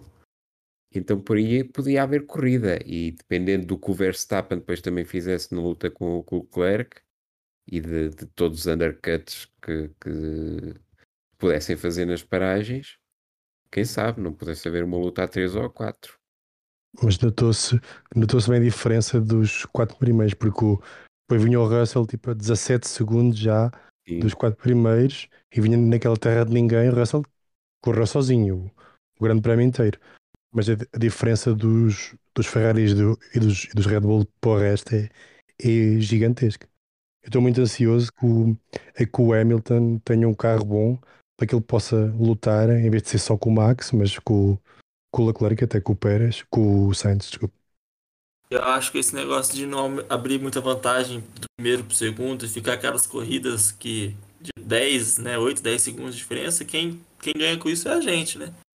Porque acho que uma das coisas que mais sem graça é quando tem aquelas corridas que o primeiro lugar já meio que define a corrida inteira, igualzinho aconteceu ano passado, o Hamilton ganhou algumas, o Verstappen ganhou até mais corridas, né? ele liderou muito mais voltas no ano passado, várias corridas que ele abria 12, 10, 14 segundos.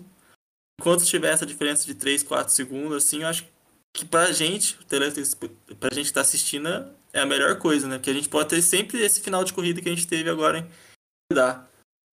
E eu quero ressaltar que eu, eu acho que, além do carro da Red Bull ter mostrado ser mais equilibrado, o tempo de, de, de diferença que o Verstappen tirou pro Leclerc assim que deu bandeira verde depois do safety car virtual, acho que ali é o diferencial da experiência que o Verstappen conseguiu ano passado, porque aquela diferença de segundo que ele tirou o que pôs ele logo de cara, né, para chegar no Leclerc. Aquilo ali é uma qualidade de piloto, aquele tempo de segundo que ele tirou, né? Houve qualidade de piloto, mas também parece ter havido ali melhor tratamento dos pneus, ou melhor aquecimento, pelo menos a temperatura dos pneus do Verstappen podia, parecia estar em, em melhor ponto do que os do Leclerc, em termos de, de resposta que, que o carro deu. Eu acho que, que esse ano os carros estão mais equilibrados, né? É, entre os do topo há um equilíbrio e na galera do meio também existe esse equilíbrio. Na, no GP passado, é, da semana passada, o primeiro, eu vi muito isso, estava tendo muito mais briga do que costumava ter ano passado e a briga na ponta também existindo, né? Se a gente pegar a Arábia de 2021, o Hamilton tem 21 segundos na frente do Verstappen. É então é muito tempo. tempo. Ontem foram, para não falar do Leclerc que ficou próximo, para o Sainz, 8 segundos. Para o Russell, que foi o, o quinto, 32. Então, assim, é uma diferença. Eu acho que isso mostra bem que está bastante equilibrado. Né? O ano passado, quando se abriram essas diferenças todas, depois muita da estratégia da corrida passava por, uh, pela paragem nas boxes, saber se o tempo de paragem nas boxes dava para continuar a sair à frente do, do adversário, ou pelo menos sair atrás, mas com ar limpo. E este ano isso não parece ser tão possível, porque, pelo menos na, na primeira paragem, como o João referiu, o Russell estava a cerca de 17 segundos da, da frente.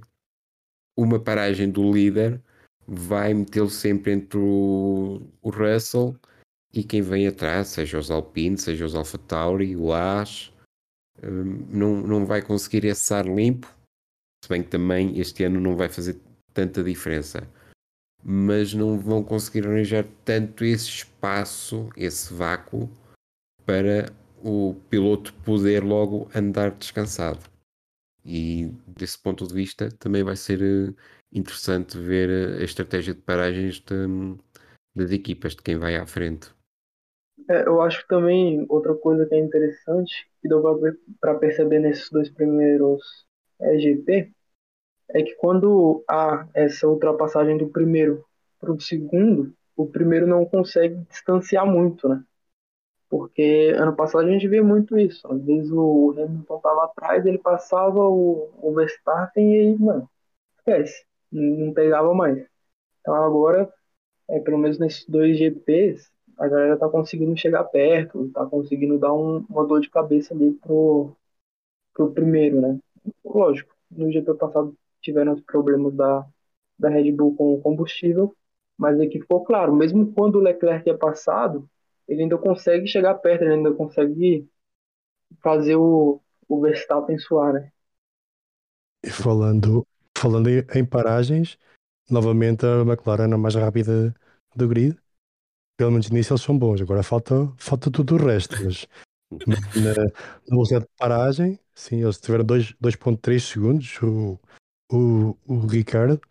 Falta o resto, mas pronto, já tem alguma coisa. Já pode dar um chequinho no checklist. Stop tá bom. O resto tá tudo xizinho ainda. É. E Lando em sétimo, também já é um, uma evolução. Não sabe muito ah, bem esse... quem é que lá acabou, mas. Sim, sim.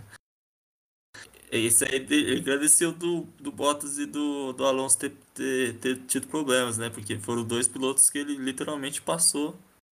Era pra terminar em nono, né? Então, sétimo para nono. Um ganho significativo aí pra quem tá correndo num carro totalmente defasado do que era o ano passado em comparação, né?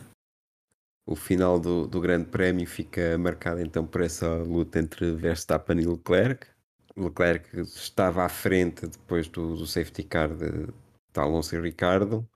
Verstappen com pneus melhores, com mais experiência, com mais vontade ao melhor carro, queiram dizer como razão, a verdade é que ele passou para primeiro.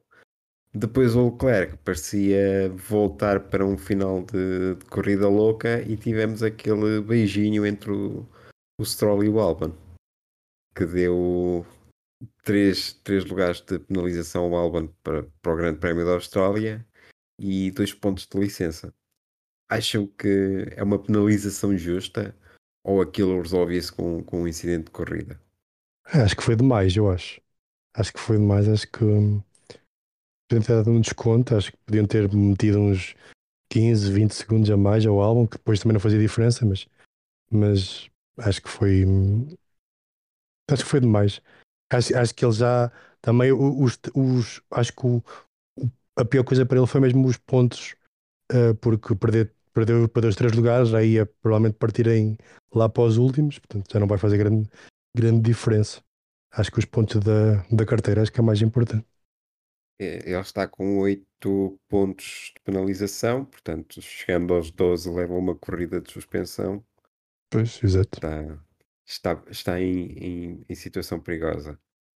Acho que a sobre a penalização, acho que ela está é, de justa para pesada, igualzinho o João falou. Acho que os dois pontos ou os três lugares de, de penalização, um dos dois era suficiente, assim, para você falar, ah, tá, deram penalização. Aí juntou os dois, acho que foi um pouquinho a mais mesmo. Só isso é a minha opinião mesmo. É tendo em, em consideração o acidente, porque o Alban tentou passar pelo buraco da agulha, mas o Stroll também foi ali um pouco matreiro, também fechou, fechou bem a trajetória. Também tivemos a penalização do, do Ricardo por, por interferir na trajetória do Ocon. Esse pareceu um pouco mais justo, três lugares. Ele, ele, isto aconteceu na qualificação, ele recebe três lugares de penalização. Foram as, as primeiras penalizações da, da época. Mesmo ele disse, disse, disse que achava que tinha sido tinha sido, tinha sido justo. Que se tivesse sido com ele também esperava a mesma decisão. Apesar de ser penalizado em três posições, o que ia largar em 18 ele vai largar em 20, porque se. Provavelmente ele vai largar ainda no fim do pelotão mesmo. Essa penalização de três posições pro Ricardo aí. Infelizmente acho que nem é a pior notícia para ele. A pior é que ele vai continuar tendo no pelotão de trás mesmo. O Ricardo até estava a fazer uma corrida decente até, até esse problema no motor. Já agora podemos também falar sobre isso. Primeiro foi o, o Alpha Tauri do, do Tsunoda, depois os, os Alpines, os Alfa Romeo e o McLaren a mostrar que estes carros ainda são muito sensíveis, ainda dão muitos problemas. É tudo fruto da, das novas leis aerodinâmicas. Temos aqui muito trabalho para os mecânicos. Será que vamos, vamos ter 20 carros a acabar na Austrália ou, ou estes problemas são para continuar? Eu acho que continua. Eu também acho que continua. Acho que continua. Apesar de ser 15 dias, né? Foram 7 de Bahrein para Jeddah e agora 15, mas eu acho que vai continuar. A gente só não consegue sim saber qual, né? Mas eu acho que deve continuar assim. Acho que três carros. Né? Tivemos ainda o caso do, do, do Tsunoda que nem sequer partiu, né? Também sim, com sim. problemas. É. Tivemos o, a questão do, né, do Mick, né, que bateu, mas o Tsunoda, os problemas ainda foram piores que os, que os outros, que ele nem sequer conseguiu partir. É, aquele caso do Ricardo ali, o carro dele parou, né? Literalmente. O do Alonso ainda, o do Alonso ainda foi quase suficiente para ele entrar no pit, mas eu acho que esses casos assim, não sei se 15 dias eles vão conseguir ter é, uma qualidade de 99% de chance de não correr. Eu acho que ainda vai continuar essa chance ser alta, já que a gente viu sem dois prêmios seguidos. Né? É, é que nesse caso do, do Alonso, o Ricardo e o Bottas, o mais estranho foi estes três, no espaço de uma ou duas voltas, terem problemas idênticos, em que o motor perde potência, os hidráulicos vão à vida, uh, o dash desliga-se, por isso é um bocado estranho desse ponto de vista como é que os, os carros chegam ali à, àquela volta ou àquela distância ou o que for e simplesmente morrem. Ligam, é. E não foi. Não foram os únicos problemas, né? O, o Zou, acho que é assim que fala o nome dele, não sei. É, ele teve um problema no, na embreagem, né? Sim. Na caixa de marcha. Então, carros novos, eu acho que a tendência é ir aparecendo. Não sei se vão aparecer tantos como, como nesse GP, mas ir aparecendo uns probleminhas assim problemas de embreagem, problemas de, na caixa de mudanças, de, de refrigeração.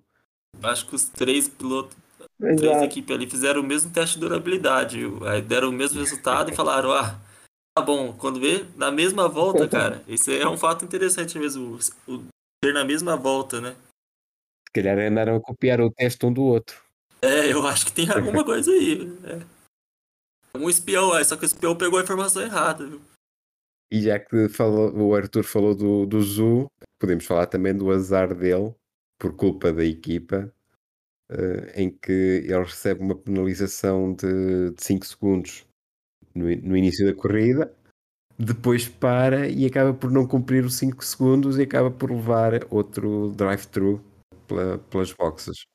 É inacreditável. Isso aí é inacreditável, cara. 4 segundos e meio que deu, né? Coisa de amador. Muito amadores aí, porque ele, ele tinha o carro levantado e depois o, lá o mecânico deixou o carro cair e depois teve que ver outro mecânico para levantar o carro. Portanto, ele perdeu o tempo na mesma, não conseguiu cumprir os 5 segundos e depois teve que voltar novamente. Os amiguinhos aqui querem fazer uma, uma vaquinha para comprar um cronómetro à Alfa Romeo. ah, a gente ajuda. Ah, eu gosto da Alfa Romeo, eu acho que dá para ajudar essa vaquinha. O Zu é quem precisa muito dinheiro. Coitado do Bottas, ele não merece ter uma equipe que faça isso no, no pit stop, não, velho. Olhando para, para o piloto do dia, quem é que escolhiam? Ângelo. Ah, fica meio possível não falar do Verstappen, porque assim, eu acho que o Verstappen, o carro dele estava equilibrado, e uma coisa que eu acho é muito fácil para mim é que ele, ele, ele errou na primeira vez de passar o Leclerc, que ele ultrapassou antes da aquela linha que deixava o Leclerc abrir o, a, o DRS, né, depois. Depois teve aquele momento de freagem, de freagem dos dois, que ele, o Leclerc tomou a vantagem ali, então teoricamente se, se a gente estivesse falando no ano passado, talvez o Leclerc tivesse aberto a diferença o Verstappen não teria outra chance. Mas ele teve outra chance e ele passou e não deu oportunidade do Leclerc ter o ataque. Ele fez uma boa largada, o Verstappen. Então, assim, ganhou a corrida é um voto fácil. Eu gostei de novo da corrida do Magnussen, mas acho que também não tem tanto perfil para ser o piloto do dia. Eu ficaria com o Verstappen porque ele, ele ele não errou na chance que ele teve, na última chance que ele teve, não deu oportunidade do Leclerc atacar de novo. Arthur? Cara, eu gostei bastante da corrida do Leclerc. Achei que ele correu muito bem, mas o Verstappen, pelo fim da corrida, eu também acho que ele, ele merece esse, esse prêmio aí de melhor piloto. João? É, sim, é difícil fugir do, uh, do Verstappen, mas eu, eu daria, daria ao, ao, ao George Russell, porque supostamente com um carro mau consegue fazer uma corrida tranquila, teve quase sempre em, em, em quinto, sem problemas, sem chorar, como todos, como, como o Max fartou-se de chorar, por exemplo, o Hamilton chora sempre muito. Corrida tranquila, chora. Corrida, corrida tranquila, conseguiu os seus 10 pontos. Acho que ele, acho que ele fez uma. Acho que o Max, claramente o piloto do dia, mas depois, depois eu votaria no Russell. Uma coisa que eu acho interessante do Russell é que no mundo que a Mercedes consegue ter um carro decente agora, ele tá com resultados nada, tipo, muito atrás. Então ele não, tá, ele não tomou muito prejuízo, né? Um quarto lugar e um quinto lugar. Então, apesar de ele, a gente sabe que ele tá com um carro pior, o prejuízo não tá grande. O Hamilton, por acaso, tá com um prejuízo maior agora, né? Então esse é um ponto positivo do Russell na temporada, que tipo, são resultados que o carro é ruim, mas ele fez o resultado. Quarto e quinto tá ótimo. Né? Sim, com isso ele está em quarto nos, no Mundial de Pilotos e, e a Mercedes está em segundo nos, nos construtores. Portanto, claro, está um pouco longe já da Ferrari, 40 pontos, mas para todos os problemas que eles têm tido, acho que estar em segundo e ter o, ter o Russell em quarto, acho que está, está bem bom. Concordo que Verstappen, tal, pela, pela reação depois do, do penúltimo safety car, neste caso, aquela aproximação ao Leclerc e conseguir eh, ter a calma para o deixar desgastar um pouco de pneus e passar na altura certa, um, conseguir uh, dar o, bait para depois passar o Leclerc numa zona sem DRS, uh, acaba por, por, ser, por ser o piloto do dia, por, por ter essa inteligência, essa calma que noutras alturas lhe, lhe faltou tanto. Também gostei da corrida do, do Ocon, por exemplo. Também fez uma corrida bastante calma. Ele perdeu logo aquele lugar uh, para, o, para o Russell no início da corrida, mas depois, tendo em conta até os problemas que, que Alpine tem, ele consegue fazer ali uma corrida sempre decente, fora dos problemas. Teve que tirar o, o, o pé por, por indicações da equipa, mas se calhar até tinha mais ritmo que o Alonso por isso ele acaba por eh, também ter, eh, ter sorte e ter eh, a calma para acabar no, no sexto lugar. Acabou por ser uma corrida bem, bem tranquila e bem, bem conseguida do, do Ocon. Eu acho que a gente pode até falar que o Norris também saiu com uma boa corrida, né? Sétimo que ele tem, apesar da gente ter ganhado posições pelo pelos carros que abandonaram, mas pelo estar tá na situação da McLaren, sétimo também é uma boa corrida pro Norris também. E também queria destacar Gasly, já que estamos aí por, por ordem da, da grelha, mas neste, neste caso aqui o, o Gasly é por uma, uma situação diferente. Ele que acaba em oitavo e depois da corrida diz que teve ali 10 voltas de sofrimento, com, com dores muito intensas no abdômen. Ah, isso é verdade. Como se, que, sentindo como se, como se tivesse a levar picadas no, no estômago, por isso acaba por, por ser uma, uma corrida de sacrifício, ou pelo menos um final de corrida uh, complicado para o, para o Gasly. Talvez efeitos de oscilação, não se sabe, especulação aqui, mas uh, realmente nota-se que os pilotos, quando chegam ao fim das corridas, estão muito desgastados fisicamente. Aquele corpo fica, fica bem dorido. Por isso, neste caso do Gasly, por, por o que aconteceu, acho que também merece uma, uma menção honrosa. Mas íamos falar do, do pior da, do fim de semana, do pior da corrida. Pode ser piloto, equipa, podem dar o pior à pista se quiserem. Eu acho que acho que acho que geral aqui concorda que o, a atmosfera desse final de semana é a pior coisa, né? Sim, sim. A atmosfera do final de semana, né? Todo esse negócio de sexta-feira, do acidente do Mick Schumacher. É, pilotos, pilotos eu acho que o, o Tsunoda, uh, falamos, o Sérgio falou no Gasly que, que, que, acabou em sofrimento, mas o Tsunoda tinha dado boas indicações no, nos treinos livres e depois do nada o carro dele morreu e ele não conseguiu não conseguiu fazer nenhuma volta ou, culpa não é dele, não é? Sim, a culpa não é, não é dele, claro. É, nesse caso é mais o, o pior será para a Alpha Tauri. Mas o pronto, sim, acho que, que ele teve, teve azar, até parecia, eu acho que ele fez tipo sexto ou sétimo numa das, das qualificações livres. E, e, e, o outro que eu acho que teve, teve azar foi como já falámos, o Pérez, né? O Pérez parte em primeiro, tem tudo até para totalmente ganhar e depois por um por um azar de corrida acaba, acaba em quarto, que, que não é mau, mas, mas que fica um pouco a desejar daquilo que ele provavelmente quereria. Eu acho que dá para dar o prêmio Latifi também para Williams, né? Dois que abandonaram, o Latifi numa corrida ruim novamente. É complicado, mas eu acho também que o Pérez, por ter, ter feito uma qualificação tão boa, terminar em quarto, não subir nem no pódio é, é muito decepcionante, né?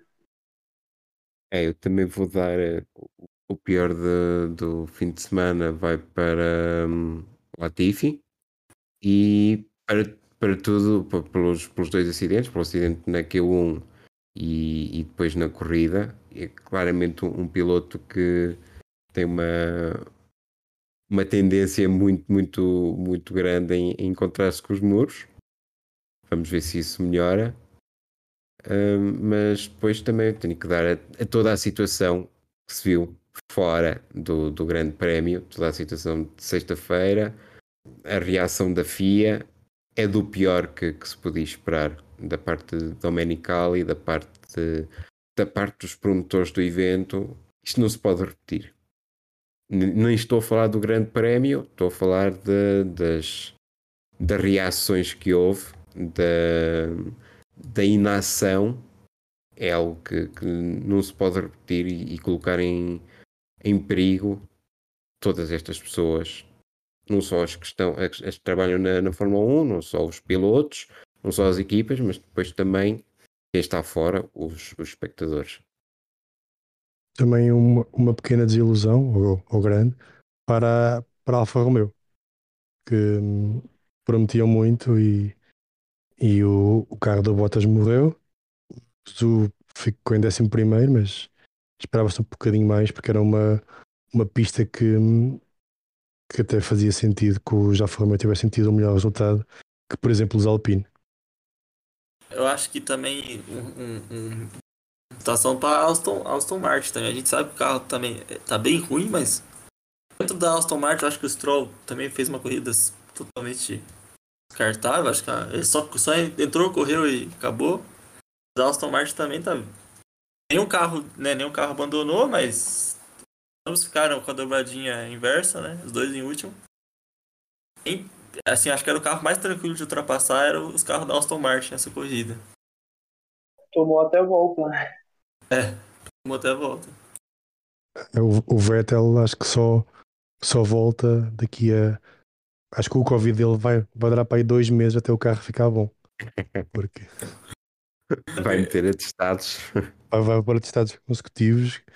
Que, porque assim, acho que ele não, não parece ser o tipo de piloto que vai ter muita paciência para andar em último. É, eu acho que é, são os piores carros. Eu acho que esse ano de semana deixou um pouco Acho que é a, a, até agora é a Haas desse ano. Só que nenhum carro também, nenhum carro parou no meio da corrida, né? Eu acho que isso também é um ponto positivo, pelo menos em comparação com a Williams, com a Alfa Romeo. Né? O pior será, será entre será mesmo entre a Williams e a, e a Aston Martin, neste momento. Como já foi referido então, Charles, líder do Mundial, 45 pontos. Sainz 33, uh, Verstappen 25. Os construtores, Ferrari disparada, 78 pontos já. Mercedes 38, Red Bull 37. É esta a, a classificação para já de pilotos e construtores, com, com domínio da, da Ferrari. Segue-se Austrália daqui a duas semanas, menos já, dia 10 de abril, com o renovado Albert Park, com curvas muito mais largas, com uma reta bastante grande no, no segundo setor. Vamos ver como é que os carros vão abordar esta, esta nova pista. Antes, antes, deles, antes, antes deles serem, já tenho aqui dois, dois pequenos apontamentos que é com este grande prémio o Hamilton passou o Schumacher com o piloto com mais, com mais uh, corridas uh, na mesma equipe. Portanto, o Schumacher era o, tinha 179, ele a Ferrari, e o, e o Hamilton fez a corrida número 180. E também a, a Grã-Bretanha chegou aos 10 mil pontos com uh, total de pilotos de sempre, com os pontos do, do Lando, do Russell e do, e do Hamilton. Uh, portanto, neste momento tem 10 mil pontos e um, sendo que o segundo é a Alemanha com 7.900 quase. Temos a Finlândia 4.300, o Brasil 3.400 e fecha top 5 a França com 3.300 pontos. O Hamilton estragou o número redondo. Exato, era É, 10 mil, realmente. é. 10 mil certos. Cara, eu, pior que eu acho que eu ficaria em dúvida se me perguntasse entre a Alemanha e, e a Grã-Bretanha. Mas a- essa diferença é, é um pouco mais de 2.500, como que é? Acho que é, né? É 2100. É interessante. Pô, pelo menos em algum esporte, o Reino Unido tem que ser bom, né? A Inglaterra. E leva a melhor salva a Alemanha. Eu posso continuar essa, essa coisa de informação? Eu trouxe uma também. Uma que corro- corrobora com o primeiro podcast. A gente que, que citaram o piloto finlandês Kiki Rosberg, né? Meio aleatório, que eu adorei aquela discussão. Vale ressaltar que o Grande Prêmio da Austrália ele começou em 1985 pela Fórmula 1 e o primeiro ganhador desse prêmio é o Keke Rosberg. Fica aí a informação. assim, a gente cita ele nos dois podcasts já. E quem é o último? Já agora, não sabe. Bottas. Em 2019. O prêmio da Austrália que é um prêmio que a gente assistiu acho que acho que duas vezes, porque por ele ser de madrugada é um prêmio mais difícil de assistir, né? Não sei a hora que ele passa em Portugal e na Suécia, mas aqui no Brasil ele acontece 6 horas da manhã, 4 horas da manhã. Esse ano vai ser duas, duas da manhã. Em Portugal, nós tínhamos o problema que era o, o Grande Prémio da da Austrália era sempre assim de manhã, mas lembro-me que era o de Suzuka, que era sempre à- às duas da manhã, esse aí não dava para ver. Mas da Austrália era só acordar um bocadinho mais cedo, que dava, era sempre às seis, sete, sete da manhã, dava sempre para ver. A Austrália vai ser a 6. Sim, 7 aí para ti. Estás, estás um pouco adiantado. E mesmo o do Suzuka este ano também vai ser às 6. Portanto, vai ser sempre o, o- a hora mais cedo. Mas Sim, já sim. houve grandes prémios de Suzuka às 3 e 4 da manhã. Que não, é muito difícil. Só mesmo sim, quem sim. tem muita vontade. Ah, a gente vai assistir duas horas aqui para. Bom, eu vou assistir duas horas da manhã. Não, Duas horas dá pra ver tranquilo. E sobre a corrida, eu acho que a gente não vai fugir muito. Vai ser uma coisa Ferrari versus Red Bull. O que tá legal assistir. Não é nenhuma das minhas torcidas, mas tá legal assistir. Então eu espero que seja tenha disputa essa corrida entre essas duas equipes. E se fosse para apostar alguma coisa, eu não apostaria em nada diferente, não. Que não vai ter nenhum grande ajuste de uma equipe saltando. E eu acho que tem chance da Red Bull estar com um carro mais equilibrado de novo para esse GP também. Bom, eu espero que a Mercedes consiga fazer alguma coisa, né? Melhorar um pouquinho ali o carro do Hamilton. Deixa, mano, se deixar parelho com o do, do Hans, eu acho que ele já consegue fazer alguma, alguma brincadeira ali. Mas é o que o Ângelo falou. Acho que o, o Grande Prêmio vai ser decidido novamente entre Mercedes e. Mercedes não. O, o hábito, né? Entre Ferrari e Red Bull. O coração quer falar mais forte, mas este ano não dá. Esse ano tá triste. Resta agradecer a Ângelo Major e Artur Soares, os nossos convidados. Uh, numa nota final, referimos aqui no, no último podcast de, que Marco Marques tinha tido um acidente complicado no Grande Prémio da Indonésia. Fez uma conclusão e depois descobriu-se que também voltou o problema da visão dupla e ele suspendeu temporariamente a, a carreira. Por isso, esperemos que consiga voltar ainda, que, que não seja o ponto final, que ainda tenhamos marcas no, no futuro. No, no Grande Prémio da Argentina, nas termas Rio Hondo, não vai ser de certeza. Veremos lá mais para a frente. Uh, resta agradecer aos nossos convidados novamente. João também, o apresentador. Um abraço e, e cá estaremos daqui a 15 dias para falar sobre, sobre a Austrália. Da minha parte, Sérgio Pereira também é tudo. Também daqui a duas semanas cá estaremos então.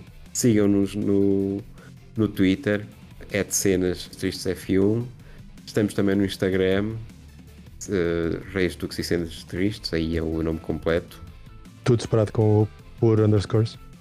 Sigam-nos por aí, contactem connosco, deem-nos opiniões. Uh, cá estaremos daqui então duas semanas para mais um episódio de Reis, Duques e Cenas Tristes.